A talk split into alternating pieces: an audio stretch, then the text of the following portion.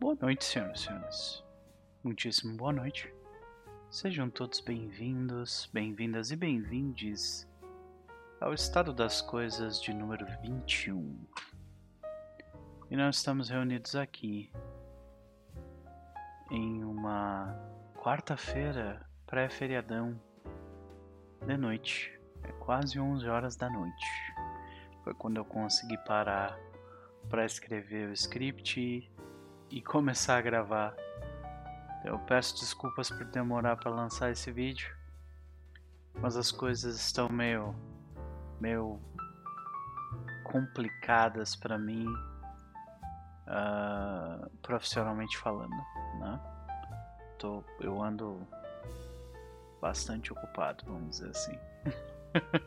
Mas não ocupado demais para falar sobre o que anda acontecendo no canal uh, ness, nesses últimos tempos. Vamos começar então falando sobre as novidades.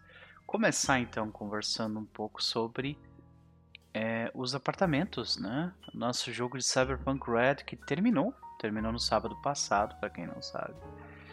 E eu, eu vinha querendo jogar Cyberpunk Red já tinha um tempo, assim, já tinha uma, uma quantidade considerável de tempo. A questão aí, no caso, era mais de como que eu ia fazer isso, saca? porque no final das contas, é... Cyberpunk Red é um jogo que demorou para sair sua versão final. A... O Quick Start ele saiu logo cedo, né? E aí no fim das contas a gente ficou com um jogo que é drasticamente diferente da versão final dele. E eu queria dar uma chance para que o jogo mostrasse toda a sua cara e não julgar ele pelo, por aquilo que tinha saído lá no passado. E por causa disso, então, eu esperei sair a versão final. Eu dei uma lida, inclusive, nas aventuras que saíram, no, no material, que tem bastante material gratuito, inclusive no próprio site da uh, Talsorian, né, que é responsável pelo Cyberpunk Red. E, e eu topei com essa aventura, os apartamentos que vêm acho que é do, do Jump Start, o Jump, Jump Start Kit, vem no, no livro do mundo. Eu gostei bastante dessa aventura, né? Aí a questão foi muito mais sobre, tipo, ok, esperar as ferramentas online ficarem maduras o suficiente para eu conseguir aproveitar e ter uma experiência melhor, já que o sistema era mais crunch. E foi o que eu acabei fazendo, né? Eu esperei, eu aguardei sair uma, uma implementação que eu gostei bastante, foi bastante elogiada pelos jogadores também, né? Do Foundry VTT, que é o que a gente usou. E a experiência de jogo foi muito, muito boa por causa, por causa da implementação no Foundry também. Então, eu queria agradecer mais uma vez, agora publicamente, a Cris, ao Digo, a Ana e a Nise por terem aceito, né? É, terem aceito essa ideia de jogar Cyberpunk Red. Não é uma coisa simples de se fazer, a criação de personagem é bastante envolvida, né? E você aprender a utilizar um, um sistema como aquele, né? É, cheio de detalhezinhos e coisas do tipo, é, não é uma coisa fácil, né? Especialmente ali na implementação, na hora de você de, definir a ficha de um jeito que faz com que tudo fique pronto no fim, é demorado. Né? E, e no fim eu chamei eles para uma two shot e a gente jogou quatro sessões uh, muito divertidas. Então eu gostei bastante da experiência, eu realmente recomendo. Se você quiser jogar um joguinho mais crunch nessa pegada de cyberpunk, recomendo mesmo Cyberpunk Red, especialmente se você for jogar no Foundry, que a implementação está chique, muito boa. Logo com o final dessa mesa, a gente teve então a sequência dela, que é uh, Outlaws of Alkenstar, né? Que é, eu resolvi uh, começar a narrar Pathfinder 2 de novo depois de muito tempo, né? Eu narrei Pathfinder 2 em 2019, quando ainda estava na versão beta né, do, do jogo e tal.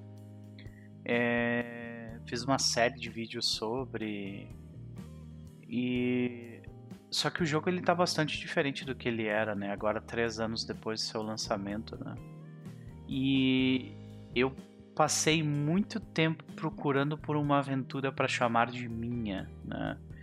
E finalmente eu encontrei ela, Outlaws of Alkenstar, graças ao Brainer também, que né, me disponibilizou a aventura no Foundry, toda pronta, né, alta tecnologia, um negócio, uma implementação que eu jamais conseguiria fazer por mim mesmo da mesma forma, com a mesma qualidade. É...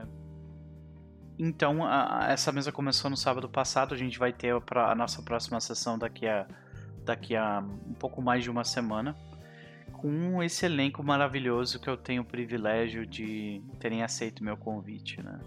Então, muito obrigado.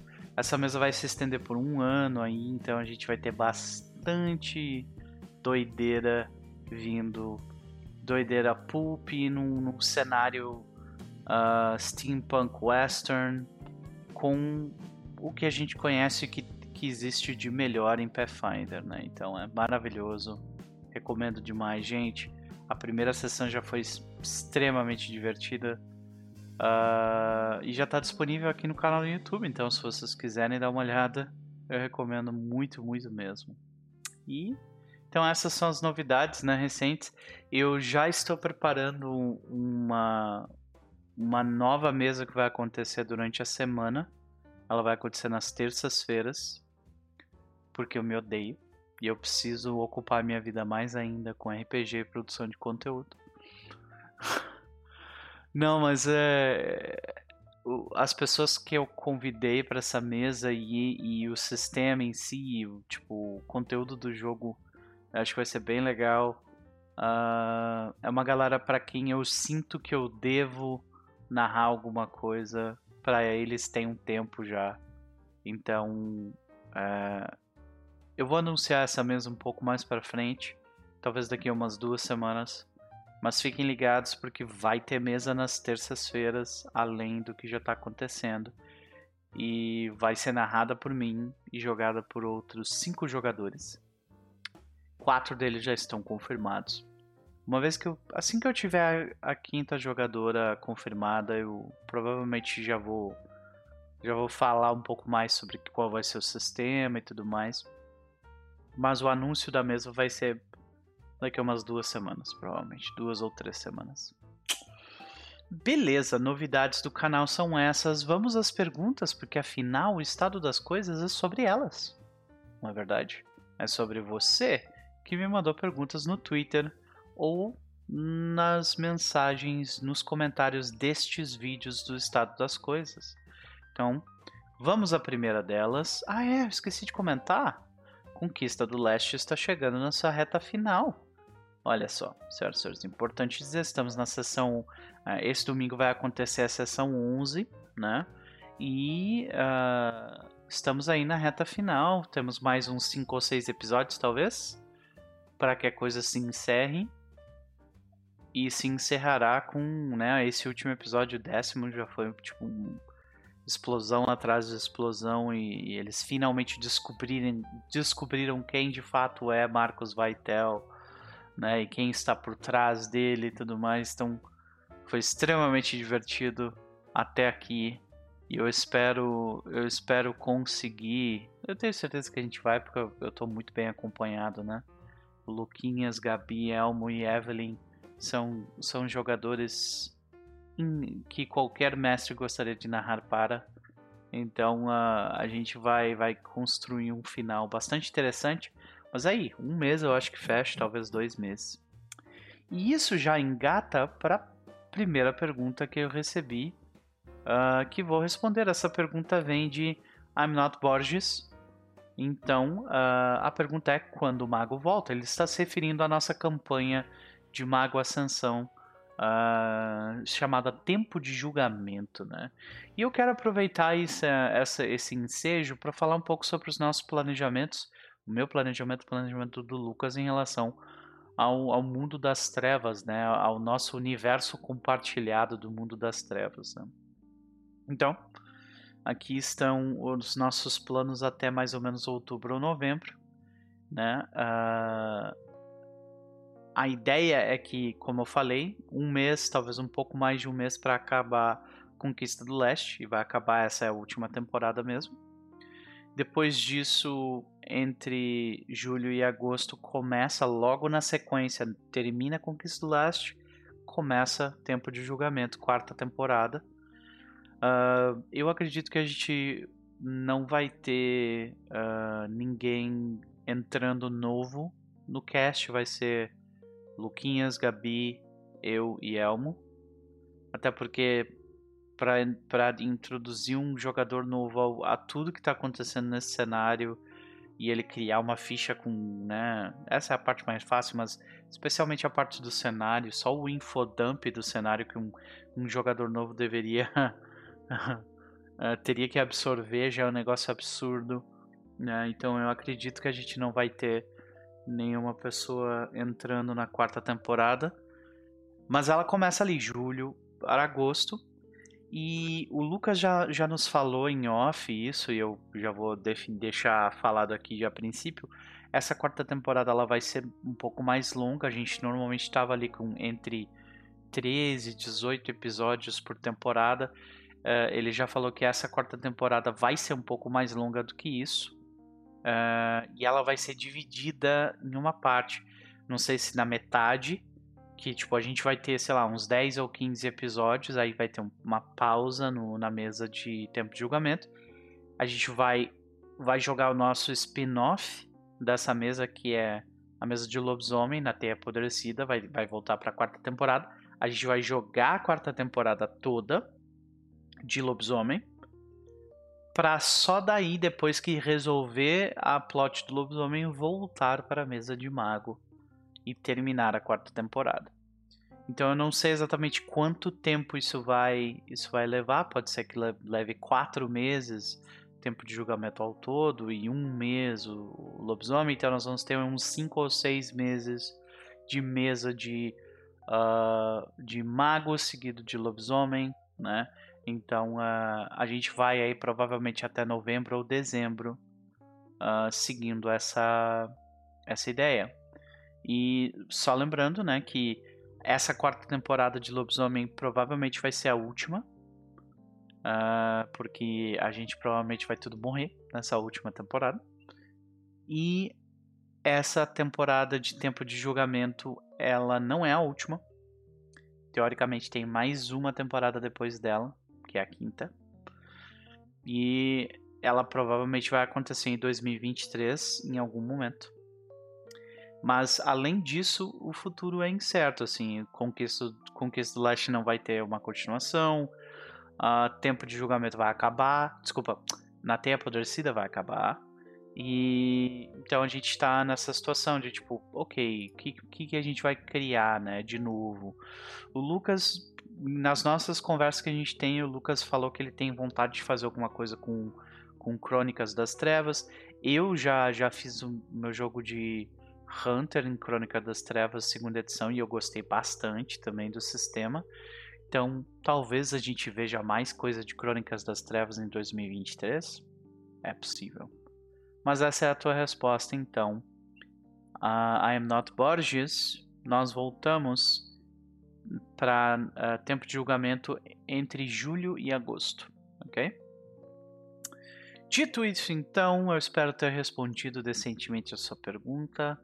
Vamos para a pergunta número 2, feita por ninguém mais ninguém menos do que Medonho. Medonho que nos trouxe uma excelente pergunta da última vez, nos falando, nos perguntando sobre quem é o NPC mais gostoso, né? E a gente respondeu Sasha Vicos. E ele me traz uma pergunta clássica da comunidade de para a comunidade de, de Mundo das Trevas, que é Tremere é clã? E eu venho com uma resposta aqui para definir bem, eu acho, a situação. Né? Você pode encarar essa pergunta de forma purista ou de forma pragmática, né? no final das contas. Como um purista, você vai dizer que Tremere não é um clã, pois o vampiro responsável pelo nome do clã é, não vem de antes do, do dilúvio. Ou, por exemplo, a outra, outro tipo de argumento que essa pessoa pode trazer é que aquilo que, aquilo que o Tremere se tornou ou passou a ser não é o Tremere, passou a ser outra pessoa. Será que é o Saulot? A gente não sabe. Será que é uma brincadeira, uma bizarrice de Sizimice? A gente também não sabe. Então, no final das contas, um purista vai utilizar um desses dois argumentos, uma variação de tipo, Tremere não é terceira geração de verdade, portanto não é um antediluviano, portanto não é um clã, ou então uh, Tremere não veio de antes do dilúvio, portanto ele não é um antediluviano, portanto Tremere não é clã. E, e aí vem, eu acho que é tipo uma visão um pouco mais pragmática desse caso, que é pragmáticos eles podem levantar duas propostas para definir isso. Né? A primeira proposta é oriunda da Idade das Trevas. É, é, é quase como você antigamente via uh, a Idade das Trevas dividida, os clãs divididos entre high clans que tinham, né, todas uh, tinham muito muito mais posses, eles tinham muito mais terras, e os low clans que não tinham terras, não tinham principados praticamente nenhum, né? Uh, e fazendo uma alusão a essas posses de terras pelos clãs, hoje em dia existe uma versão moderna disso que é tipo quantos principados o seu clã tem dentro, né, da dentro da estrutura da Camarilla ou dos independentes, né? Uh, tu certamente pode virar para um Tremere e, e, e, ver como eles têm mais principados que Brujas, por exemplo, né? Então, outra questão que um, que um pragmático pode trazer a isso é que é uma questão de poder de influência sobre as noites modernas. E nisso, e nisso, os Tremeres sempre têm o um dedo em tudo que acontece no mundo das trevas. Então é inegável, é inegável uh, o poder que eles têm, a influência que eles têm. Portanto, você uh, você dar ao atribuir à linhagem dos Tremere o título de clã é ok. Então, eu vejo muito eu vejo muito essa situação uh, do modo como eu descrevi logo lá abaixo ali, né? que é então você pode ignorar completamente o quão relevantes os Tremeres são de usar uma piada que para algumas pessoas diriam que essa piada é cansada para tentar ridicularizar esses tremeres, esses tremeres no meio do seu poder e influência, ou você pode admitir a realidade de que isso importa muito pouco. Quando nas noites modernas você mede o poder de uma linhagem de uma forma diferente do que era medido antes. E é inegável o poder e a influência dos Tremeres no mundo das trevas. Então, eu diria que a resposta para isso é não importa. Não importa se eles são um clã, não. Não importa. ai, ai, Medonho, espero ter conseguido responder. A resposta, né, responder a pergunta de forma satisfatória se você concorda, discorda ou acha outra coisa, por favor, uh, responda. Manda uma mensagem para mim no, nos comentários aqui que a gente troca uma ideia sobre. Vamos para a próxima pergunta trazida por Vitória, maravilhosa. E ela me faz uma pergunta difícil de responder, né, gente? Né? Por que os goblins são a melhor ancestralidade de Golarion? Bom, primeiro, por que, que é difícil de responder? Porque, primeiro, eu não concordo com isso. Eu não só não concordo, como eu acho que não é verdade isso, de forma alguma, sabe? Isso também é uma referência a uma conversa que eu tive com um grupo de, de Outlaws of Alkenstar, né? Onde eu pedi na sessão zero para que os jogadores não fizessem goblins porque eu não gosto deles, basicamente.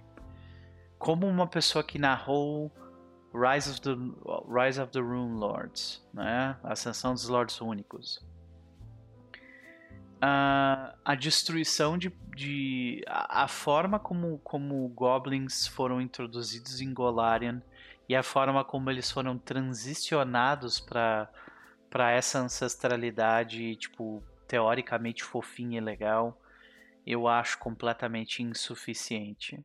Eu não gosto da forma como eles foram introduzidos na sociedade.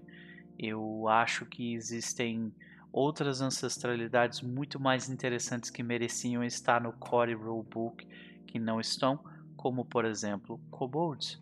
Kobolds são melhores em literalmente tudo que os goblins fazem. Mas tudo bem. É, eu sou incapaz de responder essa pergunta. E, sinceramente, é 11 horas da noite. O Furico. Uh, se eu fosse tentar trazer o Furico para responder aqui, o Furico é um, é um Goblin que eu interpretei na mesa de Outlaws of Alkenstar. Uh, ele também responderia de forma cansada. Ele diria: ele tá tipo, é claro que a gente é melhor, é isso aí, porra, só aceita. E é isso. é isso, Vitória. É, ou então a outra versão do Furico ia chegar e ia tentar explicar: olha, você pega as outras ancestralidades e você bota eles no lixão pra você ver. Que você vai notar que eles não sobrevivem tão bem quanto a gente, então a gente é melhor. É isso aí. Então tá aí as duas personalidades de Furico respondendo uh, porque eles são melhores. Eu espero que tenha sido satisfatória, Vitória. Muito obrigado pela, pela pergunta e um beijo no coração. Vamos para a pergunta número 4, trazida por ninguém mais, ninguém menos do que Little Shit. Mais uma vez, sempre com, com, né, com, uh, com uh, participações pontuais, mas marcantes no estado das coisas. Ele vem com a pergunta Hunter the Vigil ou Hunter the Reckoning. Vamos lá, né? Eu recentemente passei o olho por, pelo livro do The Reckoning e, para ser completamente honesto, a, a minha impressão foi bem menos pior do que eu esperava que fosse. Eu fiquei surpreso positivamente com o livro que veio dessa série de quinta edição. Né? É, eu gostei muito da arte, uh, muito da arte do jogo. Uh, os textos sobre, sobre a, a construção da, né, da, da metatrama do Hunter foi de forma geral pouco ofensivo, sabe? Foi ok.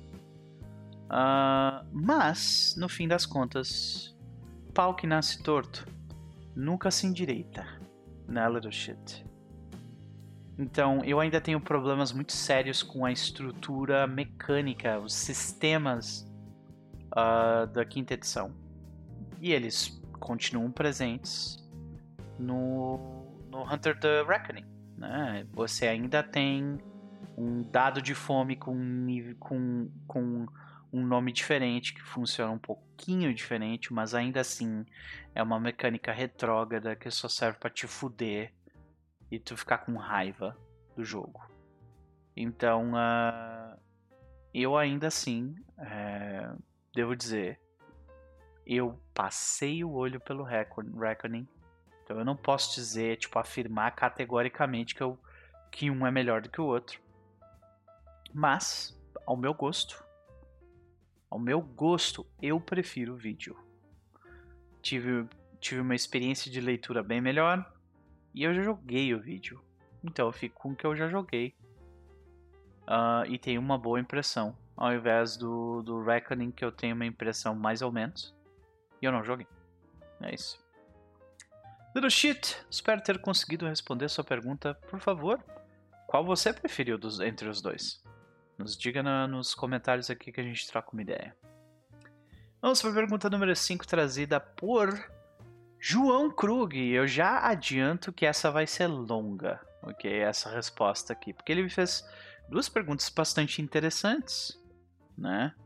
A primeira foi sobre o diário de mesa. Ele me pergunta duas perguntas, se quiser dividir. Alguma ideia do retorno do diário, uh, diário de mesa? Adorava os debates e me enriqueceu muito. Como se sente em ter uma comunidade que criou, uh, que torna possível algo como o estado das coisas? Bom, vamos começar pela primeira pergunta então. Primeiro, quero agradecer muitíssimo obrigado por ter acompanhado o Diário de Mesa, por curtir o Diário, o Diário de Mesa, por eu me lembro de muitas vezes conversar, a gente trocar ideia no chat enquanto estava rolando os debates e, e, a participação. Então, eu fico feliz que o Diário de Mesa tenha te ajudado e que tu curtia o programa. Dito isso, deixa eu explicar um pouco o, a, a minha cabeça na época e a minha cabeça hoje, beleza? Na época em que eu terminei o programa, eu fiz eu fiz aquilo porque eu vinha me sentindo como se eu me repetisse bastante. Praticamente todo eu ficava todo episódio eu ficava meio eu sentia como se eu estivesse sempre falando a mesma coisa, sabe? E eu devo dizer que eu acredito que isso é um problema não só da minha sensação, mas é um problema inerente desse tipo de programa. E, sinceramente, ter que ficar repetindo pauta que tu considera vencida porque algum arrombado na internet, em algum lugar, se achou espertão tentando reinventar a roda e falar merda e aí você tem que ir lá parar, trazer uma pauta que você sentia que estava vencida já, que você já falou sobre aquilo, e ter que revisitar aquilo, e falar de novo sobre aquilo. Me cansa. E me cansou, me cansou bastante. Eu te dizer, uh, o outro lado do diário de mesa é que eu, eu, a gente podia explorar determinados assuntos que me interessavam de um jeito bastante específico que eu também sentia que muitas vezes alienava as pessoas que estavam assistindo. Eu sinto que os debates que, que me foram mais uh, mais significativos, onde eu senti que eu porra, eu, eu aprendi algo novo aqui enquanto a gente estava conversando, ou eu me, me toquei de uma coisa que eu nunca tinha me tocado antes.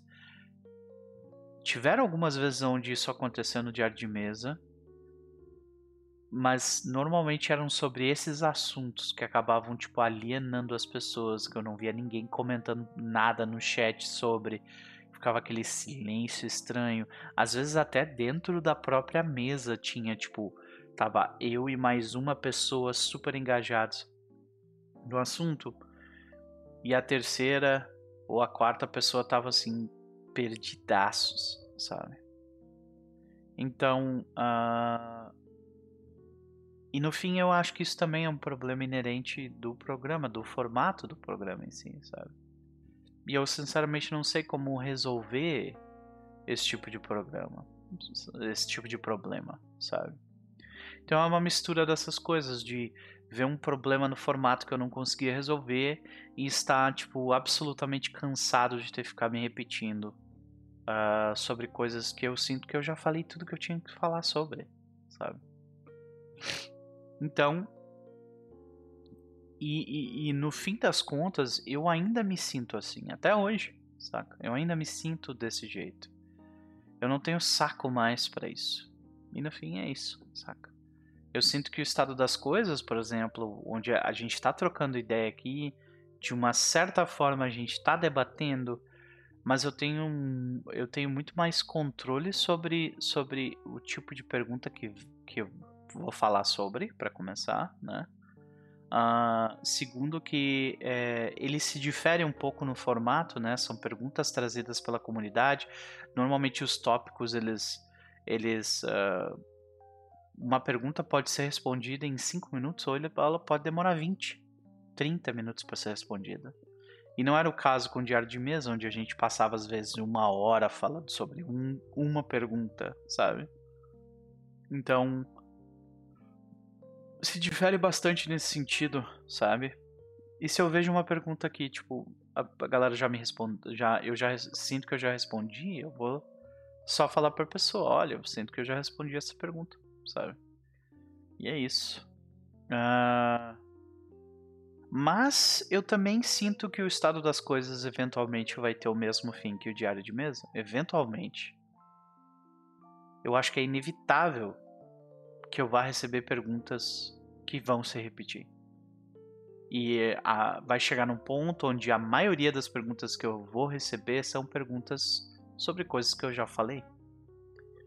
E quando isso acontecer, o estado das coisas vai acabar também. Então, respondendo mais diretamente, eu não tenho planos e eu não tenho intenção nenhuma de retornar com o diário de mesa. Mas, de novo, eu fico muito feliz, realmente, que tu curtiu o programa e que ele te ajudou de alguma forma. Fico mesmo. Fico mesmo. E agora tem a segunda parte da tua pergunta, né? Que é sobre comunidade. É, tipo, o uso. É, eu, eu sei que é, tipo, é fácil de tu te referir a um grupo de pessoas como uma comunidade, mas a sensação que eu tenho não é bem de uma comunidade, saca? Por exemplo, eu, eu tentei por bastante tempo uh, meio que tentar modular o comportamento, tipo, uh, moderar o comportamento e os interesses uh, que atraem as pessoas para ser coisas que eu gosto, né? Então, normalmente você vai encontrar pessoas que gostam de, de, jogos mais narrativos, normalmente gostam bastante de RP, ou gostam bastante de drama, ou gostam muito de criatividade, de, de música e tal. É, e eu fico muito feliz de saber que tenha tanta gente que curta o, o que eu faço mesmo, sabe? É, ao ponto de, inclusive, às vezes me mandar grana, sabe? Isso é um negócio que, tipo, não. Eu acho que não importa o quanto tempo vai passar, eu vou sempre ficar, tipo, estupefato com isso, saca? Uh, eu, eu fico realmente feliz que eu tenho um núcleo, núcleo duro ali dessa galera que é bem engajada, que curte muita coisa que eu faço, que troca ideia.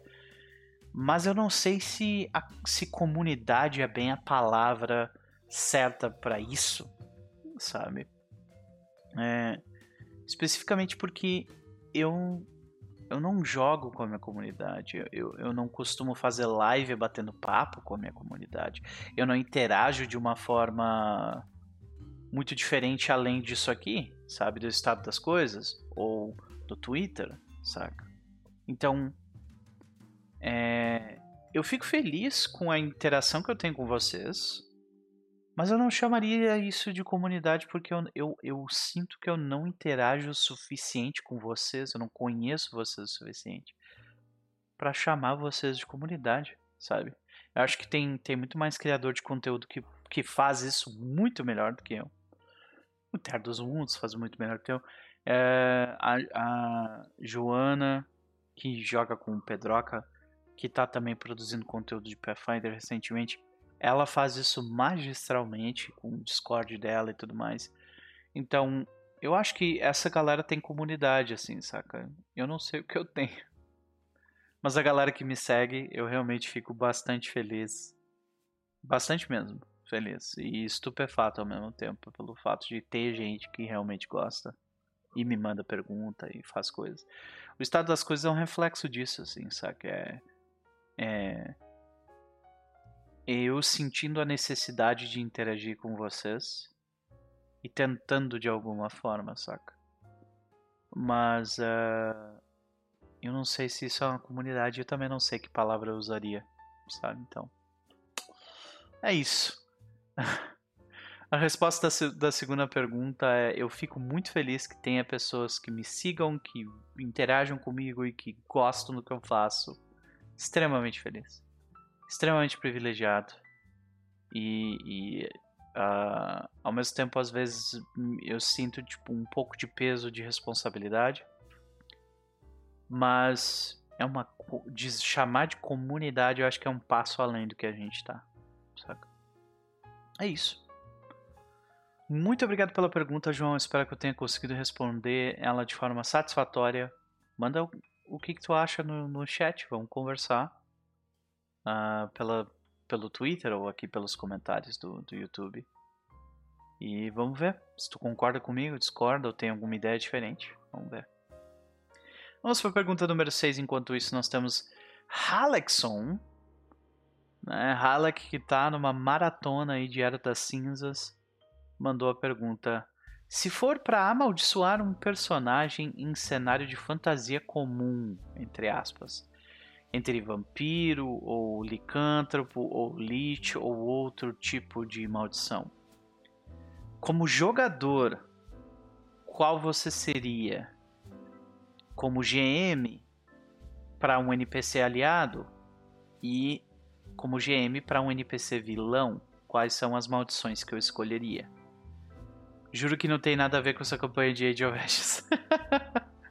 ele tá faz... ele tá o Halleck tá comentando sobre o fato do do Chess comentar que seria muito interessante que o personagem dele tipo se transformasse num vampiro, sabe? E eu concordo com ele. Seria seria muito interessante. É... aí eu pedi ali um esclarecimento, né? Ele esclarece um pouco melhor, né? Uh, no sentido, seu personagem é um ser amaldiçoado, como um vampirismo, ou, ou licantropia, ou uh, virou um lich, né? Uh, independente do nível de força, qual dessas maldições você colocaria no seu personagem como jogador e como NPC aliado e NPC vilão? Consegue expli conseguir explicar melhor? Eu acredito que sim, eu acho que eu entendi. E aqui vai minha resposta, mas assim, eu sinto que a minha resposta é meio entediante nesse sentido, assim, não é nada especial. Eu acho que eu tenho um gosto talvez padrão em relação a isso. Mas aí vai. Se eu fosse explorar um personagem, uh, explorar isso num personagem, eu provavelmente gostaria de explorar licantropia. Por quê? Basicamente porque eu acho legal, especialmente se você estiver jogando com um personagem que é ordeiro e bom, é lidar com esse conflito interno de você estar tem uma parte do seu ser que é tipo a besta, né, do mundo das trevas, é uma parte do seu ser que você não controla e que é, ela tem suas vontades próprias, suas necessidades próprias, suas especificações, especificidades próprias, né? Então, eu diria que é isso. É, então vamos lá para a próxima parte da pergunta que é quem eu gostaria de ter em, em um NPC aliado é o Lich. Eu acho que para começo de história, porque o Lich é uma criatura absurdamente poderosa, né? E tem uma webcomic maravilhosa que eu li há alguns anos atrás, uh, onde o personagem é um, é um Lich, só que ele é gente boa. Ele se chama Steve Lichman, né? E se eu botar o mouse aqui vai aparecer o site dele bonitinho. Recomendo demais stevelichman.com. Tá, tem tudo disponível para você ler uh, online mesmo, sem precisar pagar.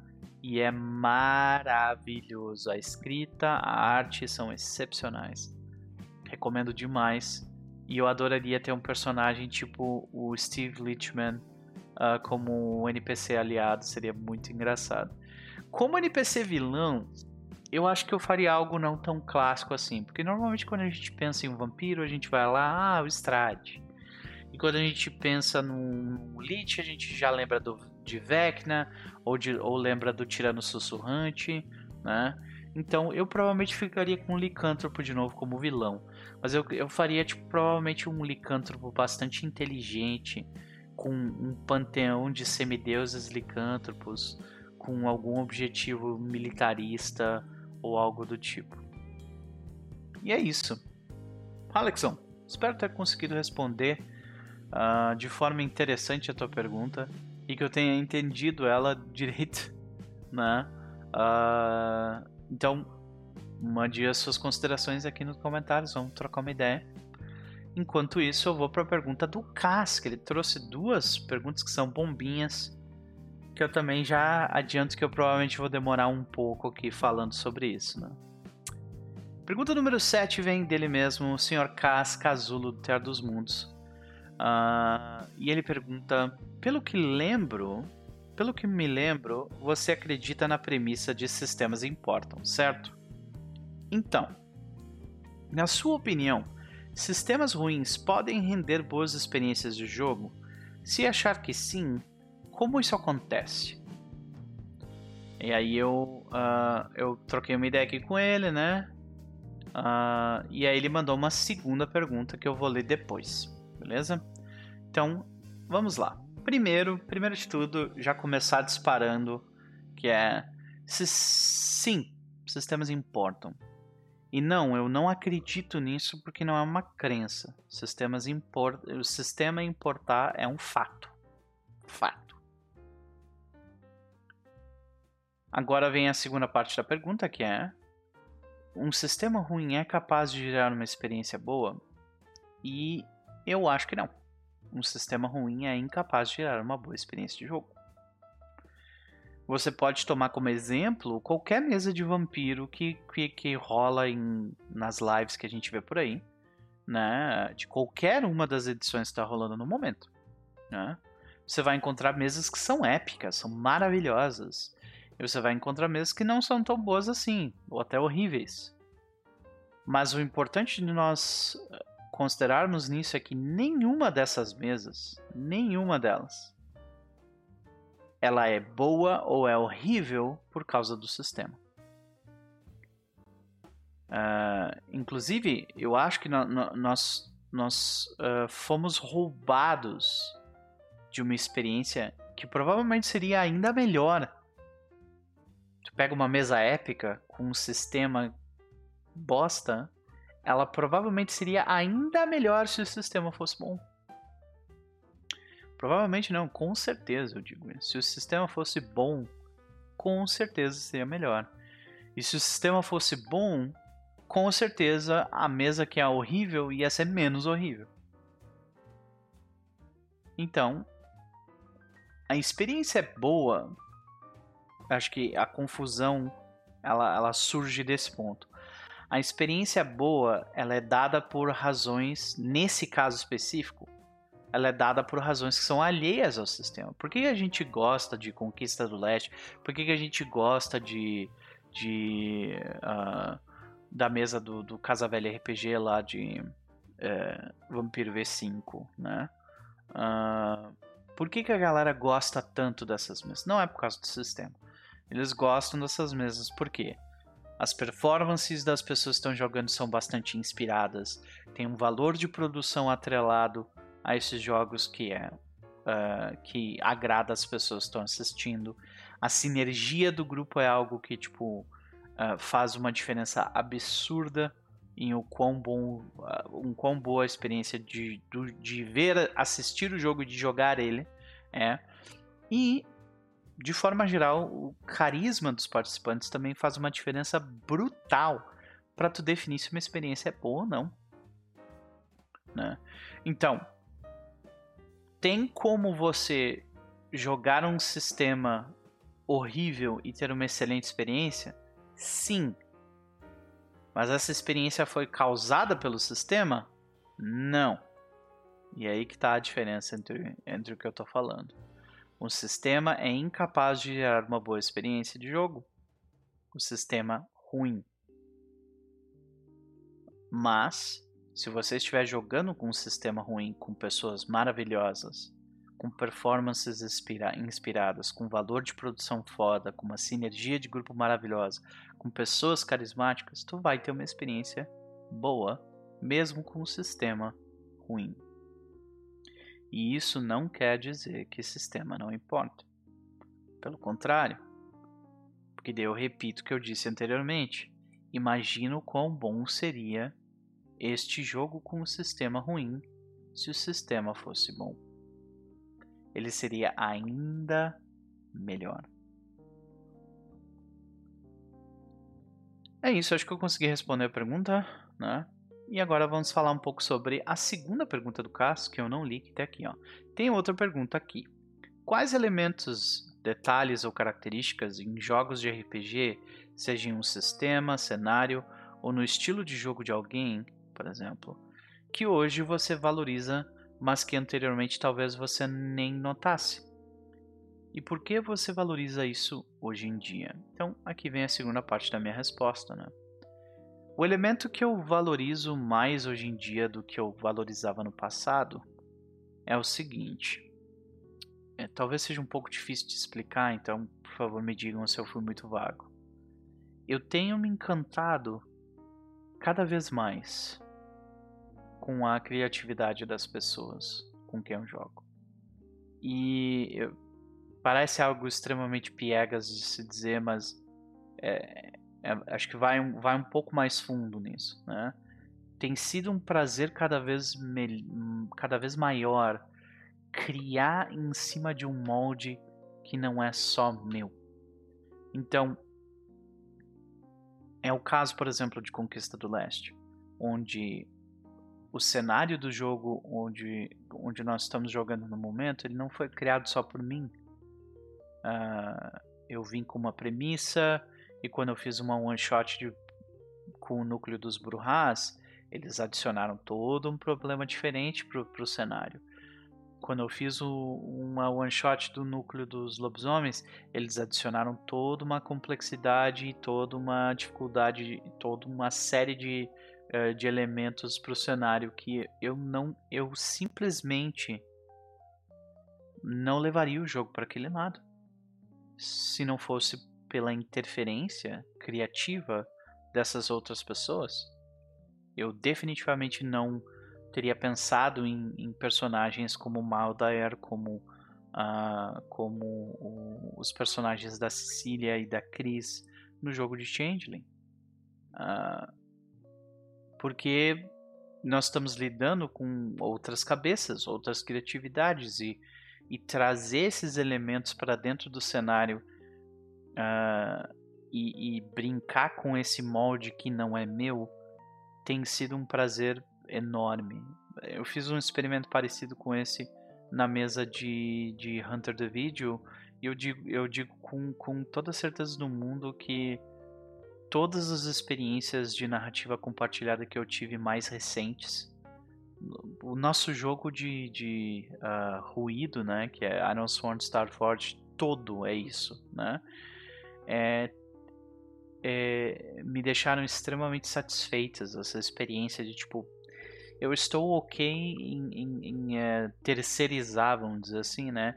Em, em dar liberdade criativa para que as pessoas que estão jogando comigo criem partes inteiras do cenário isso era algo que eu não que eu não me deixava fazer. Eu tinha talvez uma uma ideia meio purista de que tipo as pessoas queriam jogar comigo porque elas queriam ter uma experiência que eu ia trazer para a mesa, né? Ou, ou, muitas vezes que tipo até que eu achava que a minha ideia era melhor, sabe? E que é isso. Era, era, era, um preciosismo, era um ego, era uma merda, basicamente. E desde que eu me livrei disso e que eu, que eu passei a, a encarar o processo de criação de um cenário para um jogo de forma coletiva, de, de forma a, a trazer um molde que não é eu pra, meu para brincar, uh, eu tô começando a me divertir muito mais. É, é uma sensação completamente libertadora, né? E de novo, eu digo isso porque eu sempre fui aquele narrador que prepara um cenário, pega ou pega um, um ou pega um cenário pronto e desafia o grupo com aquele cenário. Mas eu tenho curtido muito explorar a criatividade dos jogadores, inclusive na hora de montar esses cenários. Ser surpreso pela criatividade deles e toda vez me levar para um lugar inesperado e interessante. Sabe? Então é isso. Parece piegas responder que que é tipo ser surpreendido pela criatividade alheia, mas é isso, sabe? E, eu, e, e uma das coisas que, que mais mais me cativa é é também a criatividade da pessoa comum, assim, sabe? Tipo, muitas vezes a gente a gente tem essas essas pretensões de tipo, nossa, eu gostaria muito de jogar com Gostaria muito de jogar RPG com, sei lá, um ator, sabe? Ou com uma pessoa famosa.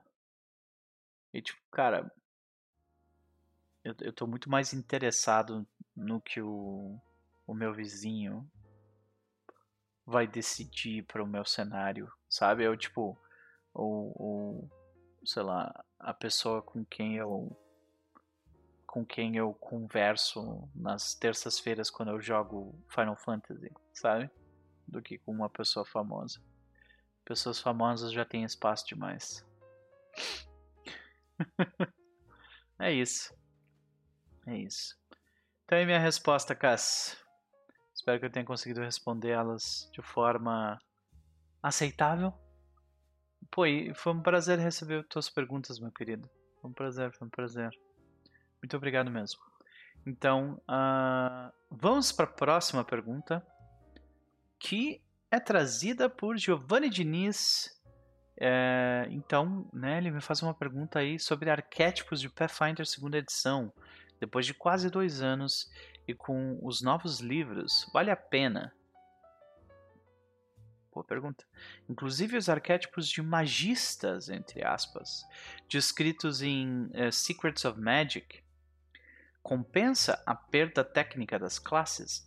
Bom, é, essa foi uma pergunta que, que eu discuti com o Chess, inclusive, uh, em um dos Papeando Pathfinder que a gente fez, talvez seja o, do, o de uh, um ano, onde eu, eu trouxe essa, essa indagação sobre, tipo, será que vale a pena mesmo, saca? E se a gente for analisar os arquétipos que saíram logo cedo na vida do Pathfinder, eles me parecem um pouco mais fraquinhos, assim, tipo, um pouco menos impactantes, vamos dizer, né? Mas eu diria que hoje em dia, depois de três anos de conteúdo do, de Pathfinder, eu acredito que sim. Especialmente os. O, especialmente quando você está lidando com arquétipos que são gratuitos, né? Que você não está perdendo uma escolha de talento para isso, né? Que nós costumamos ver em aventuras prontas, né? Eu acho que arquétipos no sistema de Pathfinder 2 hoje, ele, ele serve um papel interessante no sistema, porque porque ele, ele dá uma flexibilidade para determinadas classes. E ao mesmo tempo, arquétipos também servem muito bem para você se afundar num nicho específico. Por exemplo, eu quero ser o tanque. Ah, se tu quer ser o tanque, tu pega paladino com um arquétipo de bulwark, uma coisa assim, acho que é esse o nome, saca? Então, é, tu te afunda no nicho de ser o tanque e daí tu, tu, tu, tu através desses uh, arquétipos tu tem uh, muito mais ferramentas para tu criar uma build agressivamente otimizada e para um sistema que se propõe a ser um jogo mais tático isso é isso é uma coisa bastante necessária tanto versatilidade quanto você poder se afundar num nicho né? E voltando um pouco ao assunto dos arquétipos gratuitos, é, eu acho que eles são maravilhosos porque eles servem também para reforçar uma temática mais específica de uma aventura. Um caso uh, muito, uh, muito recente disso e muito bom disso é Strength of Thousands, que é um jogo onde você começa o jogo, personagem nível 1, você começa com o arquétipo uh, onde você uma, que você começa com um arquétipo de magia, né? Então você pode ser, sei lá, um guerreiro que lança magia com arquétipo, sei lá, de feiticeiro, por exemplo, né? Eu mesmo já fiz isso na mesa de na mesa do Chess, né, lá no Terra dos Mundos, que foi de uh, Fall of Plaguestone, que eu fiz um guerreiro com uh, com arquétipo de uh, feiticeiro e foi útil. Não, não me tornou extremamente poderoso, mas também eu não, não fui muito fundo naquilo. E também eu peguei um arquétipo que era bem daquele início da vida útil de Pathfinder 2 que eu acabei de falar, que eu acho que esses arquétipos do início da vida do Pathfinder são de fato um pouco mais fracos do, do que o que a gente anda vendo hoje em dia. Né? Agora, quanto a Secrets of Magic, meu querido, eu sinto muito, mas eu não li então eu não sei falar sobre os arquétipos magistas. Mas as minhas impressões sobre arquétipos são, são bem essas. Assim. Eu geralmente gravito em volta de coisas mais simples quando eu estou jogando Pathfinder. Então é difícil explorar esse tipo de coisa, mas eu acho que, que vendo principalmente a experiência do Chaz em, em, montar os personagens dele, ele costuma ser aquele cara que já desde o nível 1 já meio que tem uma ideia, que ele já sabe o que ele vai fazer até os níveis mais altos e tal. Então uh, eu, eu definitivamente não sou esse tipo de jogador. Pode parecer que eu sei o que eu tô fazendo em termos de tática, mas eu não sei. Normalmente eu só tô tentando. e é isso. Giovanni, muito obrigado pela pergunta. Eu espero ter conseguido respondê-la. Por favor, eu gostaria de saber o que você acha. Então escreve nos comentários aqui pra gente. Vamos trocar essa ideia. Valeu. Vamos para a próxima pergunta então. Pergunta número 8, trazida pelo Fer maravilhoso, né? Uh, ele me faz uma pergunta: Você realmente não gosta do incrível sistema Fate? Hehe. Respondendo bem rapidinho já. Eu sei que você não quis que essa pergunta não é séria, mas eu já vou deixar bem claro aqui. Eu nunca joguei Fate. Eu só passei o olho pelo sistema. Então, que, a única coisa que eu tenho sobre Fate são impressões de ter lido e ter assistido gente jogar. Né? E assim, o que eu vi e o que eu assisti e o que eu li não me impressionou muito, assim. Eu não gostei muito não. Então a minha impressão não é muito boa, tá? Então sim, eu realmente tenho uma má impressão do jogo. Me negaria a jogar? Provavelmente não, especialmente se o provavelmente não por se, se, se o se a se a temática do jogo for interessante, se a proposta do jogo for legal, por que, que não, né?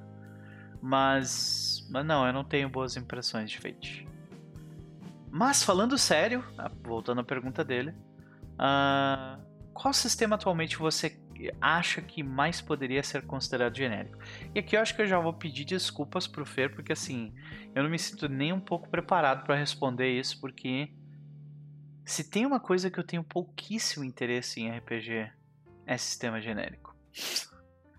Até pela forma como eu costumo pensar os meus jogos, é, não faz muito sentido eu usar um sistema genérico. Ou pelo menos uh, nunca fez sentido para mim eu ir atrás de um sistema genérico para fazer algo, porque as minhas as minhas ideias sempre foram muito específicas e eu tenho que ir atrás de um sistema que vai me entregar algo próximo da, dessa dessa ideia específica, saca?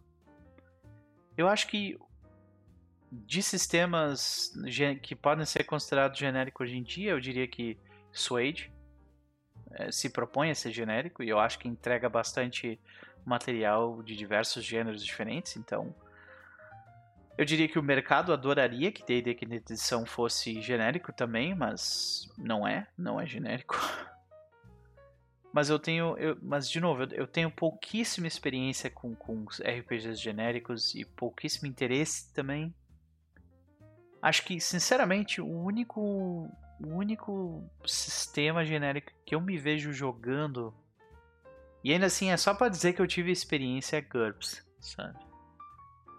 Desculpa é, é, por não por não ter uma resposta mais contundente, cara. Então, fica aí a minha desculpas, mas eu gostaria de saber o que você acha que, que tu acha, cara? Talvez possa considerar assim, porra, Iron Sworn foram se né que recentemente saiu uh, saiu uma gem uh, de jogos só de Iron Sworn e tal. Então saiu muita coisa muito diferente pro jogo. Mas dá para considerar genérico? Não né? Porque tipo Iron Sworn e todas as sua, todos os seus hacks eles são sempre sobre a mesma coisa que é sobre jornadas. Só que o tipo de jornada é sempre diferente, né? Então isso é genérico ou não é genérico? Eu, sabe, eu, eu acho que não.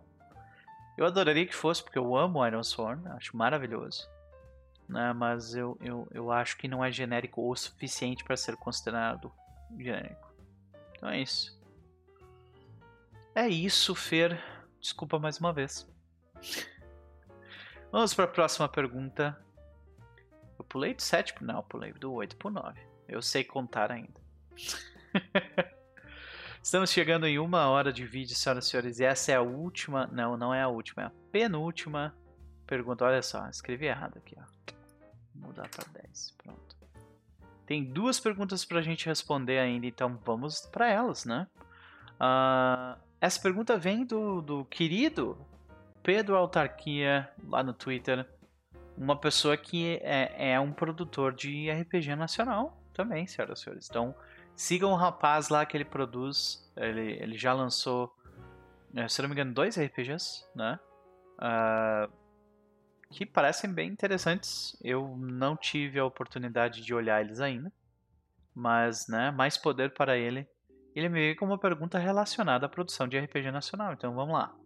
Opa, No, fala Noper, tudo bem? Cara, eu tô bem, eu tô cansado, mas eu tô bem.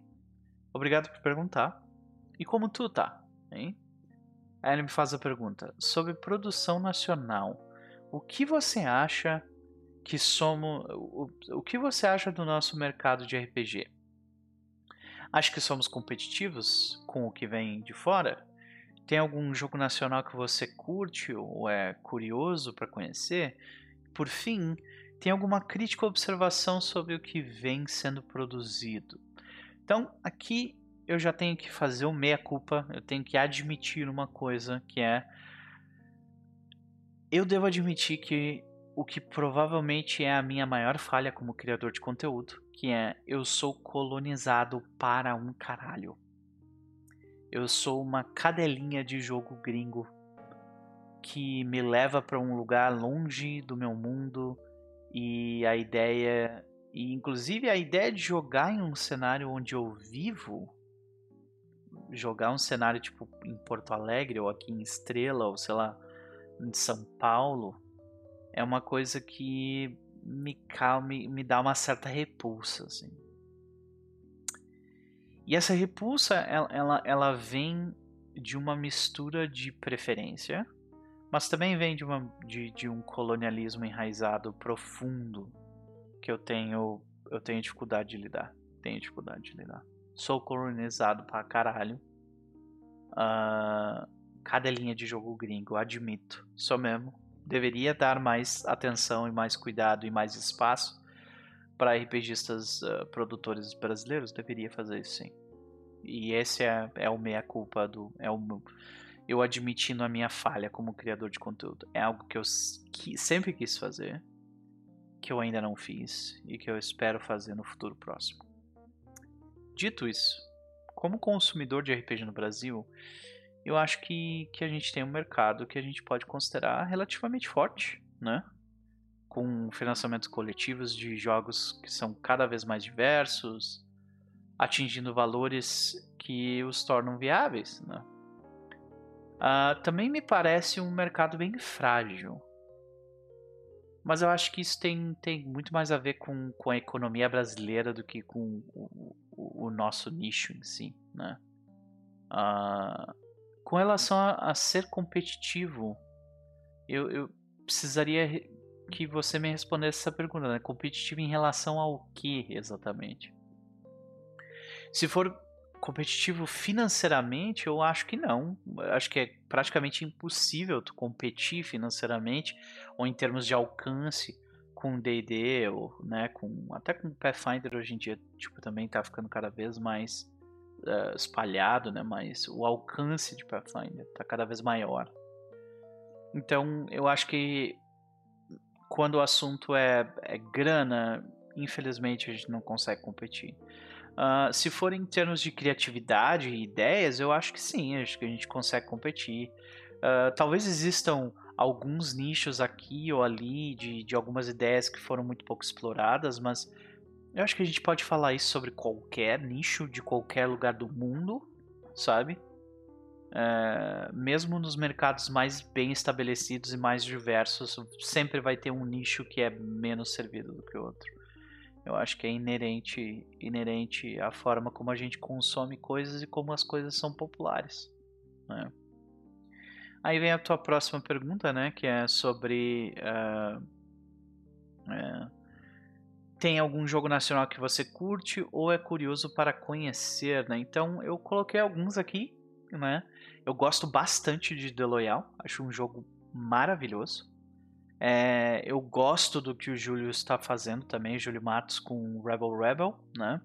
Apesar de que eu ainda não consegui entender direito como funciona a mecânica dos dados, mas de novo, eu acho que nesse, nesse ponto é culpa minha eu não ter entendido e não é culpa do jogo e nem do Júlio. Né? Uh, é, outros, outros RPGs dignos de nota eu diria que é muito abaixo do oceano, né? que eu sei que o Shimu tá envolvido nesse jogo também, que parece bastante interessante. Eu dei uma olhada no quick play dele. Uh, eu quero ver como, a como, é que vai, como é que ficou a versão final do jogo para ver, né? Pra, tipo, falar um pouco mais, mas a minha impressão é que é, tipo, bem produzido, bem trabalhado, né? Uh, e, o, e o jogo mais recente que eu li, que eu curti bastante, foi do Valpassos, o Amores da Vila de Caju, do Caju, né? E talvez a gente veja esse aí. Talvez a gente veja esse jogo rolando no canal no futuro próximo. Né? Então, uh, eu não acho que eu tenha qualquer crítica, no entanto, sobre a, tua, a última parte da tua pergunta, né, que tu fala aqui, e por fim tem alguma crítica ou observação sobre o que está sendo produzido, né? Eu acho que eu não tenho nenhuma crítica sincera sobre os nossos criadores brasileiros, viu? Tem uma galera fazendo muita coisa legal e, eu, especialmente com, com a. Eu acompanho um pouco mais de perto o Valpassos, né? Até porque The Loyal é um jogo que eu realmente gostei pra caralho. Uh, e o que ele vem fazendo com, com, a, com esses financiamentos do Mantenha a Chama, né? tá bem interessante, está sempre saindo alguma coisa diferente, com, com uma proposta intrigante, assim, né? Tênis verde, e eu curto pra caralho essas paradas, então. Eu não tenho crítica, não, sério. Né? Eu acho que tem muita gente produzindo muita coisa legal, inclusive esse ano a gente teve, né, um, a gente teve criador brasileiro recebendo Enes, né? Então, porra, não tem como a gente não bater palma para isso pra caralho, né? É... E eu acho que a tendência é que as coisas melhorem, né? Então, mais poder para você, criador de conteúdo, criador de RPG brasileiro, porque ainda mais saiu saiu o GM em 2020, saiu o GM agora em 2022 só com mulheres criadoras de conteúdo, com muito jogo. Então, olha, o futuro é brilhante, meu velho. Eu só espero que a grana também venha. e a última pergunta de hoje é trazida uh, por uh, Paloro, né? E ele me, me traz a seguinte pergunta: Como fazer o dia ter mais horas, conseguir ser assalariado, produzir conteúdo e ter uma vida? E bom, assim, Paloro, a resposta é bem simples, né? Eu não conheço ninguém que consiga fazer tudo isso. Não conheço mesmo. A gente está sempre sacrificando alguma coisa, saca? Por exemplo, nesse momento é meia-noite. Eu estou falando com essa câmera há uma hora e sete minutos. Eu estou cansado. Eu estou sacrificando meu sono para produzir esse vídeo. Então, eu, por exemplo, eu sou assalariado, eu produzo conteúdo, mas eu não tenho uma vida social. E às vezes eu ainda tenho que sacrificar meu sono, como o exemplo que eu acabei de dar, ou a minha saúde para conseguir fazer só dois dessa lista, que é ser assalariado e produzir conteúdo. Então, talvez eu não seja a melhor pessoa para responder essa pergunta, mas eu sou a pessoa para quem você perguntou. E eu acho que a gente é bombardeado todo dia pelo que as pessoas querem mostrar nas redes sociais e não necessariamente pelo que elas são. E isso é uma distinção importante de se fazer. A gente vê o que as pessoas querem que a gente veja. São versões altamente editadas e controladas das imagens dessas pessoas e até de quem elas se mostram ser. E isso tudo gera essa impressão de que você precisa fazer tudo isso para ser feliz. Você precisa produzir conteúdo, ser assalariado, ter uma vida social, ter uma namorada, um namorado, constituir família, ter um carro, comprar coisas, sabe? Mas a gente realmente precisa disso tudo. Depois que você analisa, tipo, por que, que tu produz conteúdo? Porque tu precisa, porque tu sente essa necessidade e ela te empurra para frente. Então vai lá e produz. Mas tu tá produzindo conteúdo porque tem 15 mil amigos teus que estão fazendo a mesma coisa, talvez essa não seja a melhor motivação para você fazer essa parada. Mas eu não tô aqui para te dissuadir de produzir conteúdo ou não. A questão é, é um pouco mais delicada que isso, porque quanto mais velho eu fico, mais eu acredito que você precisa ser gentil consigo mesmo. E pois é, é, pois é raríssimo você achar outras pessoas que vão ser gentis contigo. Essas pessoas que são gentis contigo são a tua família, são, são teus amigos, são pessoas que se importam contigo, são raros. Às vezes é gente que tu não consegue nem contar no dedo. O resto todo, eles não vão ser gentis contigo porque eles não precisam. E porque a vida é foda. Então, seja gentil contigo mesmo. Isso foi longo, né? Foi. Foi uma hora e dez minutos falando. Então é isso, senhoras e senhores. Esse foi o estado das coisas de número 21. E a gente vai ficando por aqui. Por favor, Palouro, troca, uma, troca umas mensagens comigo aqui. O que, que tu achou da minha resposta? Assim como todas as outras pessoas que mandaram perguntas por aqui. Muitíssimo obrigado. Sério, de coração mesmo. E sejam gentis consigo mesmos, gente. A gente precisa. Vou ficando por aqui. E a gente se vê amanhã. Que nós vamos ter Era das Cinzas aqui no canal. É isso.